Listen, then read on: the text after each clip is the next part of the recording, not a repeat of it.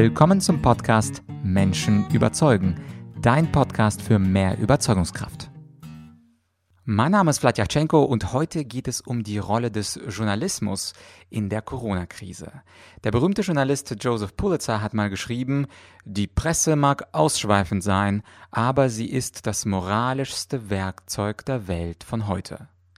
Und da habe ich so ein bisschen meine Zweifel, ob heutzutage die Presse beim Thema Corona wirklich das moralischste Werkzeug ist. Und um darüber zu diskutieren, habe ich mir eine Journalistin oder noch etwas genauer eine Wissenschaftsjournalistin eingeladen und mit ihr sprechen wir über das Thema, warum Journalisten bei Corona-Fragen so regierungstreu sind, warum es heutzutage scheinbar so schwer ist, Corona-Maßnahmen im Grundsatz in Frage zu stellen, aber wir sprechen auch über die Evergreens der heutigen Zeit, also die Pandemie der ungeimpften, den Pflegekräftemangel und die allgemeine Impfpflicht. Also alles in allem eine sehr spannende Diskussion, die weit ab von den Meinungen auf Tagesschau und Zeit Online zu finden ist. Viel Spaß also bei diesem Interview mit Frau Cornelia Stolze. Nennen Sie mir ein Land, in dem Journalisten und Politiker sich gut vertragen und ich sage Ihnen, da ist keine Demokratie. Dieses Zitat ist nicht von mir, sondern von einem britischen Publizisten Hugh Green. Und ich frage mich, wie kann es eigentlich sein, dass heute so viele Journalisten und Wissenschaftsjournalisten nicht im Kern regierungskritisch sind, sondern fast schon regierungstreu und teilweise auch noch rechts überholen wollen, also mit Maßnahmen und Forderungen nach vorne preschen und nicht sie im Kern in Frage stellen. Diese Frage habe ich mir gestellt. Ich habe keine gute Antwort gefunden und deswegen ist heute zu Gast eine aus dem Fach. Und zwar ist sie Wissenschaftsjournalistin, sie ist Diplom-Biologin und ihr Name ist Cornelia Stolze. Frau Stolze, ich freue mich auf unser Gespräch. Ich freue mich auch, danke. Frau Stolze, also ich habe es gelernt, dass Journalisten im Kern die Aufgabe haben, die Regierung oder die Maßnahmen der Regierung, egal bei welchem Thema, im Grundsatz in Frage zu stellen. Aber irgendwie sehe ich das bei Corona gar nicht so richtig. Wie kann man das erklären? Ähm, also es ist schwierig zu erklären, ähm, denn sag mal, ich habe mir die Frage auch oft gestellt und ich habe jetzt auch nicht die perfekte Antwort darauf. Aber ich erkläre es mir ein bisschen dadurch, dass in den Redaktionen ähm, es eigentlich immer geteilt ist. Es gibt den politischen, die politischen Ressorts und äh, den, Wissen, das Wissenschaftsressort. Und die meisten Kollegen in den Wissenschaftsressorts sind äh, in, in, den letzten Jahren eigentlich immer bestrebt gewesen, Wissenschaft zu erklären, neue tolle Entwicklungen darzustellen, zu sagen, hier gibt es neue Chancen ähm, oder auch zu vermitteln, was passiert da überhaupt in der, Forscher, in der Forschung. Also ein bisschen wie so ein Übersetzer zu fungieren und eigentlich auch ähm, zu sagen, Forschung ist toll. Also ich finde Forschung auch was Tolles und trotzdem bin ich aber der Meinung, dass man Forschung auch kritisch betrachten muss, weil natürlich auch da Menschen am Werk sind und gute und auch weniger gute Dinge machen. Und ich glaube, bei ähm, Corona war es so, dass dann äh, sozusagen das eigentlich wie so ein Riesen, äh, wie soll ich sagen, ein, ein Geschehen über uns kam, das dann vielleicht auch viele erstmal sozusagen in den politischen Bereich in so eine Art Angststarre gebracht haben und ein, ein Staunen, was geht da eigentlich los? Man konnte es überhaupt sich nicht erklären. Man hat entsetzliche Bilder gesehen aus ähm, China, da kamen zunächst ja irgendwelche Videos, wo Leute tot umgefallen sind, dann kamen die Bilder aus Italien, Bergamo und alle waren irgendwie geschockt und haben auf der anderen Seite gemerkt, das habe ich auch von Kollegen mitbekommen, alles, was zum Thema Corona geschrieben wurde, hat unheimlich hohe Klicks erzeugt und die Leute waren gierig nach diesen Informationen. Und das hat vielleicht auch einen gewissen Rausch sogar ausgelöst in Redaktionen. Von wegen, zu diesem Thema müssen wir ganz, ganz viel machen. Und ähm, dann, glaube ich, gibt es schon eine weit verbreitete Gläubigkeit gegenüber Professoren, gegenüber Universitäten ähm, und Institutionen, die man seit langem kennt und die eine Gläubigkeit, wo man wenig in Frage gestellt hat zunächst und dann auch vor lauter Angst und äh, Verwirrtheit gedacht hat, oh, wir vertrauen, vertrauen denen mit großen Titeln und mit äh, jahrelanger Erfahrung in den Bereichen. Und ähm, vielleicht wurde dabei sag mal, in, an den Politikressorts nicht gesehen, dass auch Forschungsinstitutionen, dass auch Professoren teilweise nicht frei sind von Einflüssen durch die Industrie oder von, von anderen Einflüssen, die, dass es also nicht nur immer um hehre Wissenschaft geht. Ähm, und ähm, die, die äh, Wissenschaftsjournalisten ähm, haben auf der anderen Seite auch nicht die Erfahrung aus dem Politikbetrieb, immer wieder sozusagen die ähm, maßgeblichen Personen in Frage zu stellen. Also ich glaube, da, da ist eine gewisse, ja, wie soll ich sagen, unglückliche Konstellation entstanden. Und dann könnte man sich natürlich auch fragen, wir sind, haben jetzt sozusagen das Ganze zwei Jahre lang verfolgt. Ähm, es müsste sich ja eigentlich noch an viel mehr Stellen eigentlich jetzt mal Kritik regen, denn manches ist ja wirklich auch nicht gut gelaufen. Ich glaube, daran gibt es keinen Zweifel. Ich sehe, dass einige Redaktionen da aufwachen, kritisch werden. Das finde ich sehr positiv. Ähm, ich glaube, dass sich aber manche Redaktionen auch schwer tun, weil sie sich natürlich jetzt in eine Richtung so ein bisschen vergaloppiert haben. Und dann das in Frage zu stellen, was man selber vorher ähm, nachgebetet hat, sozusagen, fällt schwer. Da gibt es emotionale Hürden, glaube ich. Ähm, also wenn ich vor zwei Jahren irgendwie vor allem gewarnt habe und, und ähm, äh, sagen wir, Corona zu einem Monster gemacht habe, dann kann ich jetzt nicht sagen, oh, ich habe mich geirrt. Corona ist gefährlich, kann Menschen krank machen, kann Menschen töten aber unter ganz bestimmten Voraussetzungen. Und ähm, es ist vielleicht nicht das Monster, als dass es uns erschienen ist am Anfang. Und da zurückzutreten ja, und zu sagen, oh, ich war da vielleicht nicht gut genug informiert oder ich war nicht kritisch genug, ist schwierig. Ja, ich finde die Erklärung sehr schön. Also am Anfang der Schock und dann will man sich auch nicht selbst widersprechen. In der Psychologie nennt man das ja Konsistenzfalle. Wer A sagt, muss B sagen. Wenn ich vorher gewarnt habe und gesagt habe, das ist eine Monsterkrankheit für alle, dann ist es schwer, seinen eigenen Fehler einzugestehen. Das ist ja auch bei, bei Privatpersonen so. Was mir aber zusätzlich auffällt, es sind ja auch viele Gegenmeinungen, die auch sehr prominent sind. Also da ist auf der einen Seite der Professor Ioannidis, einer der anerkanntesten Statistiker und Biologen zugleich, der ja schon sehr früh ähm, darauf hingewiesen hat, dass das Risiko von Corona sehr unterschiedlich ausfällt ausfällt, zum Beispiel je nachdem, wie alt man ist, dass man ja. das in den Medien nie betont hat. Und dann habe ich bei einem Gast oder von einem Gast auch von der Great Barrington Declaration gehört, wo sich sehr viele internationale Wissenschaftler von Top-Unis kritisch mit den Corona-Maßnahmen auseinandergesetzt haben. Oder vor kurzem gab es eine neue Studie, Metastudie äh, von der Johns Hopkins Universität, die sagt, dass die Lockdowns im Grunde kaum eine Wirkung hatten und kaum Menschenleben gerettet haben. Und die werden aber von den Journalisten sofort angegriffen und dann wird gesagt, auf Seite 12 gab es einen Kommafehler, auf Seite 13 einen Berechnungsfehler. Das heißt, es ist fast schon so, dass nicht über das, die Gegenseite berichtet wird, sondern die Gegenseite wird entweder verschwiegen oder fertig gemacht. Und das finde ich doch durchaus bemerkenswert, dass das Journalisten machen, deren Aufgabe es ja eigentlich ist, beide Seiten darzustellen sehe ich absolut ganz genauso. Ähm, und besonders ähm, beschämend finde ich es eigentlich, ähm, sagen wir gerade auch bei den öffentlich-rechtlichen Sendern, die, also die Fernsehanstalten, die ja auch von, äh, durch Steuergelder finanziert werden, zumindest teilweise. Das hat sich über die Jahre übrigens auch deutlich geändert. Da gibt es auch Gelder durchaus aus der Industrie, die die da eine Rolle spielen. Ähm, äh, und ich, ich, erinnere mich an eine Initiative von dem Bastian Barucker, ähm, äh, der vorgeschlagen hat, ja, bringen Sie doch mal bitte einfach alle an einen Tisch. Also die, die, die Seiten, die unterschiedlichen Seiten, damit wir als Zuschauer einfach mal selber ein Bild davon bekommen, wie die einzelnen ähm, Experten da ihre eigene Haltung vertreten können und welche Argumente sie haben. Und ich finde es sehr, sehr schade, dass ich glaube, es, war, ähm, es waren eben mehrere ähm, Senderstationen, die ähm, angesprochen wurden und alle haben gesagt, nee, wir machen das nicht. Wir machen genug äh, und die richtige, richtige Berichterstattung. Und äh, dass man da eigentlich ähm, so wenig Offenheit gezeigt hat und so wenig bereit war, alle Seiten zum, also, sag mal, zu Wort kommen zu lassen, finde ich sehr schade. Also, sag mal, ich, ich kenne es sonst selber auch als Journalistin. Ähm, bin selber gerade dabei, einen Beitrag vorzubereiten. Da ist das immer ein ganz festes Prinzip, wirklich beide Seiten sich anzuhören. Und das ist da irgendwie auf ganz hoher Ebene vernachlässigt worden.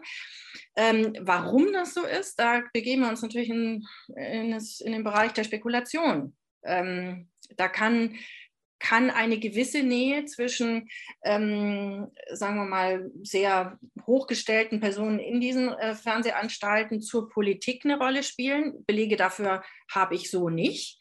Ähm, aber ähm, es ist vorstellbar, denn teilweise werden diese Ämter, die hohen Ämter in den Sendern ja auch ähm, durchaus politisch besetzt. Also insofern, ähm, ja, hätte ich mir da manches anders gewünscht.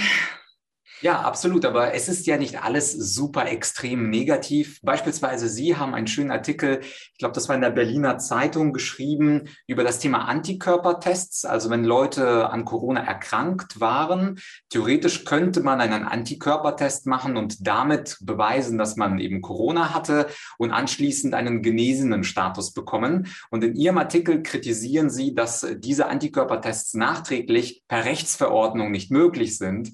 Das heißt also, dass leider hier anerkannte Standards der Wissenschaft nicht äh, angenommen werden. Und ich glaube, der Zweck ist klar, da muss man ja nur eins und eins zusammenzählen. Man möchte mit den Maßnahmen natürlich die Leute zur Impfung bewegen. Ob man jetzt dieses Wort bewegen mit motivieren oder äh, die Menschen erpressen äh, nimmt, das ist dann eine Wertungsfrage. Aber auf jeden Fall möchte man die Menschen Richtung Impfen bewegen. Was mich interessieren würde, ist, Sie kennen ja die journalistische Landschaft tausendmal besser besser als ich. Dieser Artikel, der ist schön, aber gibt es von diesen Artikeln mehr? Weil zumindest bei den öffentlich-rechtlichen, also ZDF, ARD, da gibt es diese kritischen, grundsätzlich kritischen Stimmen gar nicht. In Zeitungen vereinzelt schon. Also ist es in Zeitungen etwas besser als im Fernsehen?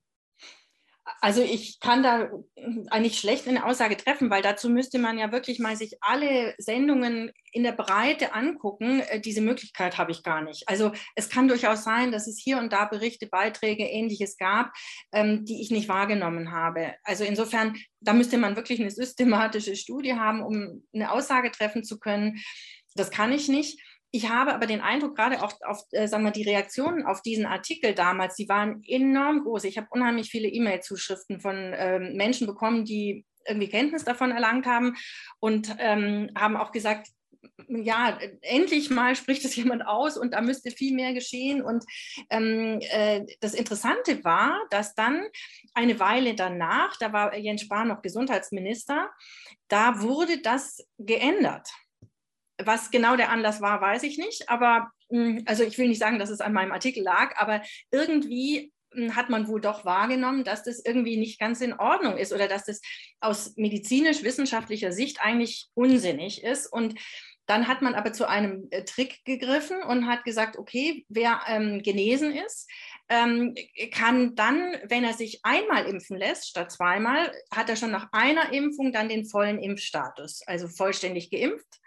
Das hat Jens Spahn danach noch sozusagen bewirkt, dass das geht. Aber, wie Sie sagen, ohne Impfung sollte da keiner irgendwie davonkommen. So ist mein Eindruck.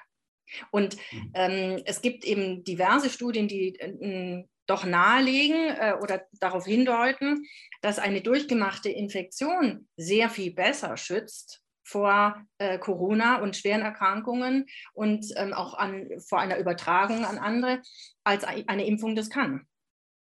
Also insofern äh, ist die, die natürliche Infektion von der Immunreaktion der Impfung überlegen. Mhm.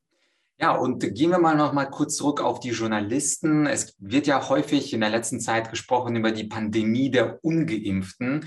Jetzt, wo also geschätzt zwischen 75 und 80 Prozent der Bevölkerung geimpft ist, sollen aber die Ungeimpften die Pandemie antreiben. Und normalerweise kenne ich das aus Medien so, wenn man eine Falschinformation liefert in einem Artikel, dann kann man oder muss man sich in einigen Fällen sogar dafür entschuldigen, dass man diese Falschinformation gebracht hat.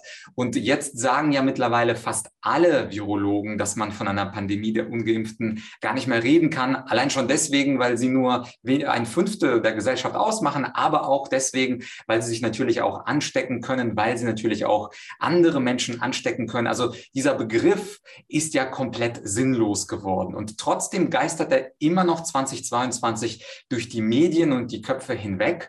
Wäre es zum Beispiel in diesem Fall nicht angebracht, dass eine Zeitung sich für den Ausdruck ausdrücklich entschuldigt? Also ich glaube, der Erste, der sich entschuldigen müsste, das wäre ähm, Herr Montgomery.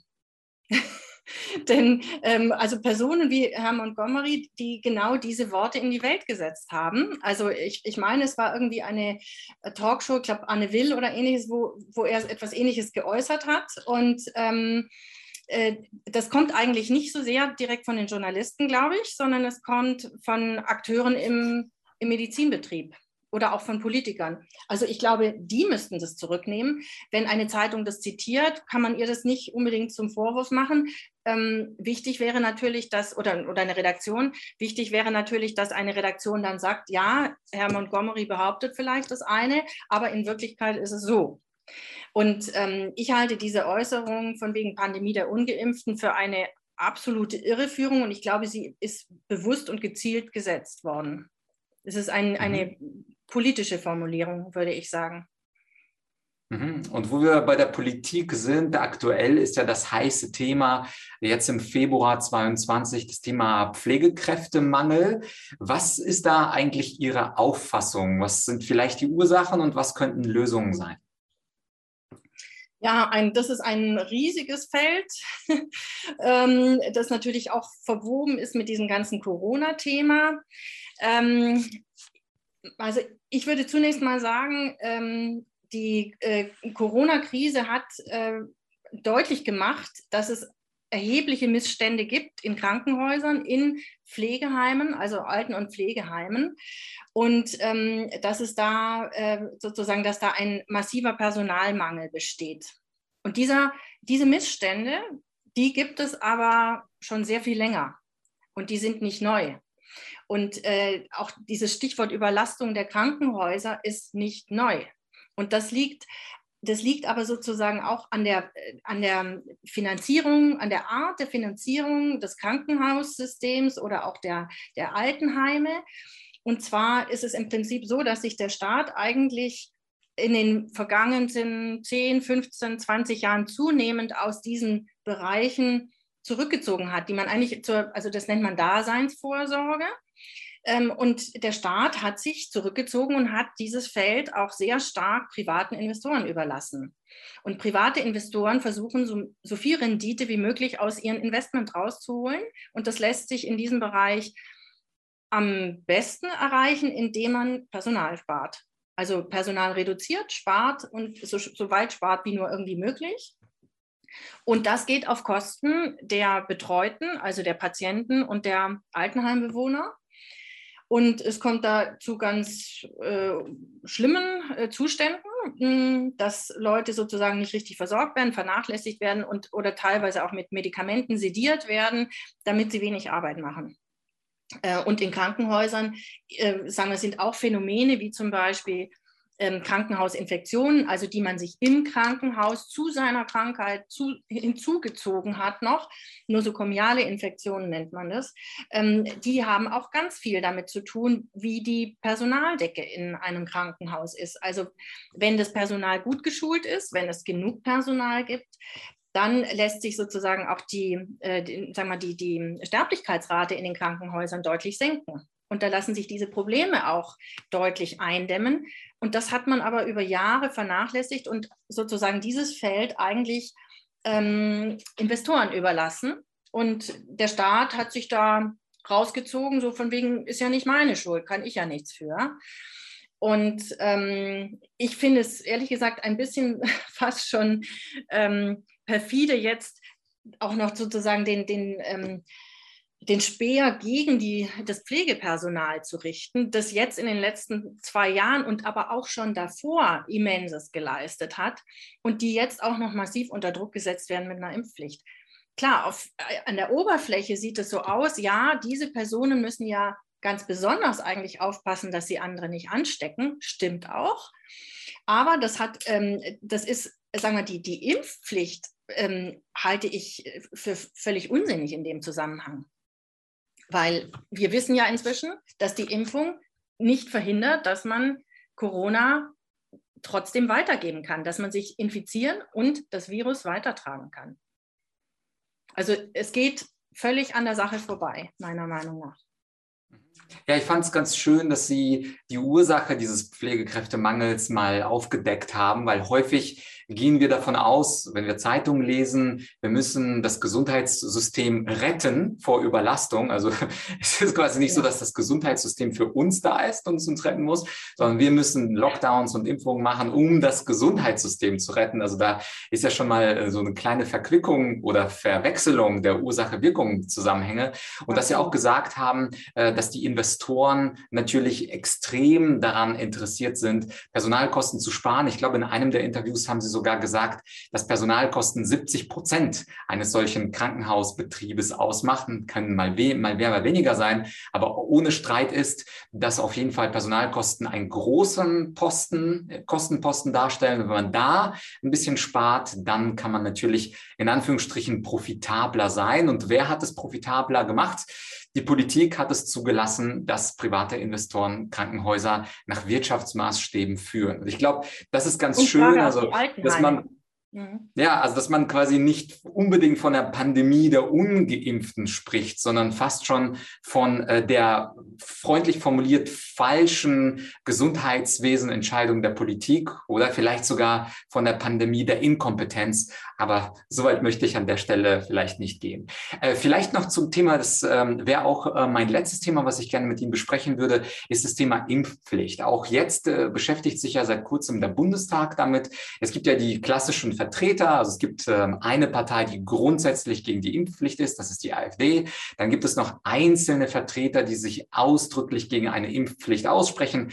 Prominente Beispiele sind zum Beispiel die Frau Wagenknecht oder auch der Herr Lafontaine, die immer in Videos und auf YouTube äh, Argumente dagegen bringen. Im Bundestag ähm, ist die Debatte offensichtlich äh, mehrheitstechnisch geregelt. SPD, CDU, Grüne und überraschenderweise die FDP sind in großem großem Maße dafür. Aber unabhängig von den Mehrheiten, wie sollten wir Bürger äh, eigentlich über die Impfpflicht heute denken? Also wie sollten wir denken, ich bin geimpft, also sollen die anderen auch geimpft sein? Oder ja gut, ich kann ja die Krankheit weitergeben, aber ich schütze das Gesundheitssystem, auch andere sollten das Gesundheitssystem schützen. Oder sollte ich denken, ja, aber wenn Leute sich freiwillig schützen lassen, super. Und wenn sie sich nicht schützen lassen, auch super. Wir leben in einem freien Staat. Also was würden Sie da als Denkhilfe uns mitgeben beim Thema Impfpflicht? Also ich möchte gar niemandem vorschreiben, was er denkt. Ich finde, jeder sollte wirklich selber denken und nachdenken ähm, und dann zu seiner eigenen Entscheidung kommen, wie er mit einem Thema umgehen möchte. Ähm, was ich wichtig finde, ist, dass man die Fakten und die Basis für eine informierte Entscheidung zur Verfügung stellt. Und ich glaube, dass viele Menschen, die eine Impfpflicht befürworten, das auf der Basis äh, von Trugschlüssen teilweise tun. Und ähm, dieser Trugschluss ist zum Beispiel zu glauben, dass, dass man ähm, äh, Corona aus der Welt schaffen könnte durch eine Impfung. Also Coronaviren ähm, gibt es schon seit Jahren. Coronaviren mutieren, wie andere Viren auch, wie Grippeviren auch. Ähm, äh, wir werden Coronaviren nicht mehr aus der Welt bekommen, mit welcher Impfung auch immer. Und ähm, ich glaube, es ist auch, es, es gibt verschiedene Punkte noch, die, die da, also sagen wir, die, die zu bedenken sind. Also diese Impfstoffe sind nur bedingt zugelassen. Das heißt, eigentlich befinden sich diese Impfstoffe noch im Stadium einer klinischen Prüfung. Das heißt, ähm, das ist nicht wie bei Arzneimitteln, wie sie üblicherweise zugelassen werden, dass es dann eine große Phase 3-Studie gibt, wo dann ähm, Sicherheit ähm, und Wirksamkeit überprüft werden, sondern eigentlich hat man die Hürden für die Zulassung dieser Impfstoffe total niedrig runtergesetzt. Und das, was jetzt läuft, ist eigentlich eine klinische Studie, die nur leider sehr schlecht gemonitort wird, nämlich gar nicht richtig in Deutschland. Das wird nur teilweise in Israel und woanders gemacht. Aber eigentlich ist es eine klinische Studie. Und ich finde, Menschen dazu zu verpflichten, dass sie an einer klinischen Studie teilnehmen müssen, ist nicht rechtens. Also, dass sie mit Bußgeld oder mit noch schlimmeren Maßnahmen rechnen müssen, wenn sie sagen, nein, ich entscheide mich dagegen, dann ist das nicht in Ordnung. Zumal eben dieser Impfstoff gar nicht das erfüllt, was man sich am Anfang davon versprochen hat, dass damit die Pandemie oder sagen wir Corona für immer besiegt wird. Ja. Ähm, und dazu finde ich, ist es auch irreführend, immer wieder zu sagen, ja, die Impfquote, die Impfquote sei ja leider in Deutschland noch so niedrig. Ich weiß gar nicht, was die Leute eigentlich wollen. Also in der Altersgruppe, die maßgeblich von der Impfung möglicherweise, muss man dazu sagen, profitiert oder so sieht es aus, dass es die Impfung eben möglicherweise oder wahrscheinlich schwere Erkrankungen verhindert. Die Gruppe, die hauptsächlich davon betroffen ist, die über 60-Jährigen, und diejenigen, die auch schwere Vorerkrankungen haben, also bei den über 60-Jährigen ist die Quote, ich habe es gerade noch mal für heute nachgeguckt, 88 Prozent. Das ist eine enorm, also aus meiner Sicht eine enorm hohe Quote. Und sogar bei den 18 bis 59-Jährigen liegt sie bei 82 Prozent. Ich finde, das sind richtig hohe Quoten. Und wenn man sich mal nochmal vor Augen führt, wie äh, vor zwei oder anderthalb Jahren, wie es uns dargestellt wurde, da hieß es, ja, also wenn 60 bis 70 Prozent der Personen entweder die Infektion durchgemacht haben oder geimpft sind, dann sind wir sicher. Ja, und jetzt reichen 88 Prozent nicht. Da frage ich mich, was soll das? Was soll eine Impfpflicht?